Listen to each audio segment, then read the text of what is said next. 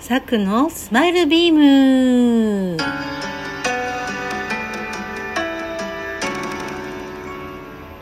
おはようございます。秋の桜子です。すご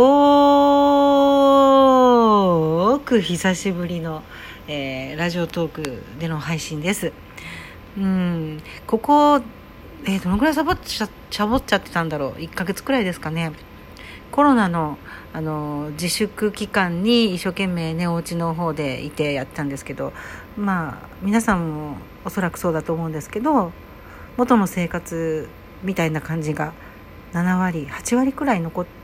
たんじゃない戻ったんじゃないでしょうかね。私もそうで私なんかうんどうなんだろう。9割ほど戻っているのでやはり日常に飲まれてしまう。そして一人の時間取りやすくなってはいるもののやはり声の配信静かな場所でやろうなんて心がけたりするとなかなかできなかったりあとあれです、えーちょっとフェイスブックに力入れてましたフェイスブックなんですけどコロナ前は私お友達の数が1500人ぐらいいてなんかちょっといい投稿して100いくかいかないかだったんですねいいねが。で通常でまあちょっと上げると30406070みたいな感じの反応率だったんですけどコロナの期間に何が起こったか分かんないんですけどものすごくお友達申請がやたら来たんですね。あ一つだけ言えることはそうだ。プロフィール写真を変えましたね。プロが撮ってくれたちょっとこうしっとり大人めの写真に変えたんですよ。自撮りじゃなくて。そしたらそれのせいかな。なんかすごい友達申請が来て私もここぞとばかりに勝負みたいな感じで来る申請来る申請全部は了承してたらとんでもないことを変な変なおじさんとかに変なおじさんとかねいろいろ変な人いるからそういう人に見極めるためにプロフィールとあと投稿の内容を見て、えー判別してイエスって了承をしてたんですよ。そしたら10日間で1500人プラスになりそうたったの10日間で1500が3000になったんですよね。それでまあ最初の頃はその承認もなんかあのあんまり判断基準甘かったんですけどだんだん判断基準厳しく厳しめにしたので変な人最初の頃は変な人いたんですよ。変なメール送ってくる人とかコメントもなんか変なちょっとやめてくれない？みたいな コメントを書く人とかいたんですけどそういう人がいなくなり今は非常にこう安定感のある Facebook ライフを楽しんでおります。でどういうふうに安定したかっていうと、えー以前はさっきも言ったようにちょっと良さげな投稿すると100超えるぐらいだったんですけど今はちょっと良さげな投稿すると一番最高で500超えましたね。でちょっと最近はちょっとそれもまた下がってきてやっぱみんなあれなんですかね FacebookSNS とかって鮮度が大事なんですかね。そうそう。なのでちょっと下がってきて今ちょっといい投稿をして300で通常何もまあ一応内容もね昔みたいにどうでもいいことは書かないように少しためになることとかなるほどって思えることとかくすって笑えるようなこととか読んだ人が楽しんでもらえるような内容にこうシフトするように意識してるせいもあって通常100前後です。そうそう。でなんか人のリンクとかなんかちょっとこうなんだろう。ねリンク的なものってやっぱりなんて言うんでしょう。ビューに入る皆さんの目に入る率が角度が低くなるらしいのでそういうと3040いやでもそれでもダラダラダラダラいいねが来続けて数日後には5060いくみたいな状態になりました。なんかそのフェイスブックの数字的なこう上昇率を見てるのがすごく楽しくてそして皆さんどういう投稿が好きなのかなとかうん、あとは毎日投稿するのって結構しんどいのでじゃあ自分は毎日投稿できるネタは何かなって考えたりして、えータロットカードが趣味で、えー何十年もやってたのでそのタロットの1枚引きみたいなものをインスピレーションの言葉に乗せて送るというそういったことをやっております今は。で Facebook に力入れててなんかいろんな SNS を手当たり次第最初の頃はやろうと思ってたんですけどやっぱ一つに注力するとダメですね。いろんなことってやっぱバランスよくできるわけじゃないんですよね。結構マルチな人人間かと思ったけどやっぱ一点集中。でじゃあちょっとフェイスブックには落ち着いてきたからとはいえあれなんですよ。やっぱり SNS の大変なところって鮮度だから新鮮度。だからサボれない。しだらけられないっていうのもあるんだけどまあそこは楽しんでやることにしてじゃあ次に何力入れようかなと思った時にやっぱりアメブロをしっかりやってみようかなと思ったんですよね。ノートも最初力入れようかと思ったんですけどあのやっぱり研究者体質だったらあれいいんですけど文字をバー書いたりあとはアーティスティックに何か視覚的にあのビジュアル的に発信できるものがあればいいけど私の場合うんなんかちょっと厳しかった厳しめだったのでノートを育てるよりもまあアメブロを育てようかなと。で今アメブロを書こうかなとしているところです。だけど記事書いてもフェイスブックでねなんか何百っていうと反応をもらうとアメブロのすなんか記事投稿していっ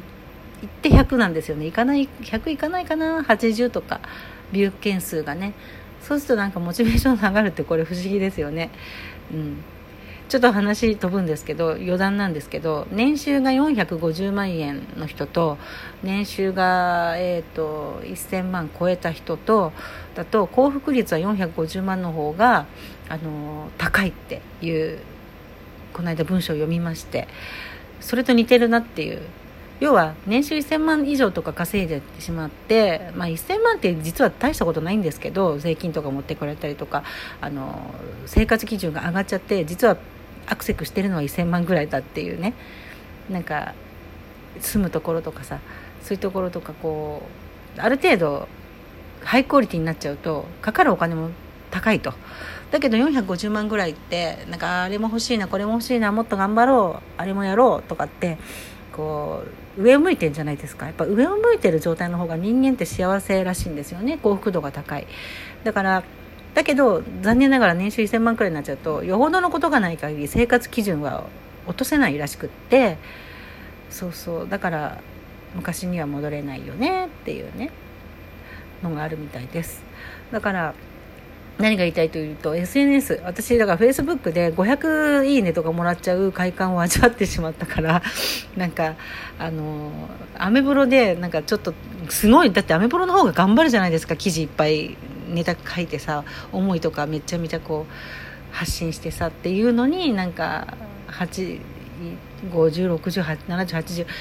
くらいだとなんかモチベーション下がるってねこの贅沢な感じだよね。人って不思議です。まあ、でもあの一つ一つの SNS のツールをね育てていくっていうことは、まあ、自分をね発信していくっていうことの大事なものだと思うので一つ一つ不器用なんでね私一つ一つ育てていこうかなというふうに思っています。なので今アメブロ育ててるところ。でねえっともう一つねリザーブストックでメルマガを配信しようと思ってるんですよね。でこのメルマガに何書こうかなって思った時にいろいろコンセプトがあって毎日毎日どうしようかな毎日発信するか週に23回かとかって考えてるんですけどまあ、でもいずれにせよコンスタントに送らなきゃいけないからなんかネタがないと絶対詰まるんですよ。特に私なんかスーパー怠け者だから。だからネタをが無限にあふれるようなこうネタで発信していかないと辛いなと思った時どうしようかなと思ったらほう私毎日今46日目、えー、タロット占いのあのタロットの1枚引きをですね発信してるからそれをちょっとこうポエムっぽくね5行ぐらいでまとめて言葉にこう書いてるんですけどそれの解説っぽいこと書いてもいいかなと思ったりあとは最近発信している女神学っていうあの私も女神あなたも女神世界をリビルドする女神学っていうねのを今最近発信してるんですけど女神学の女神とはみたいなやつを一つ一つこう解説してい、えー、こうかな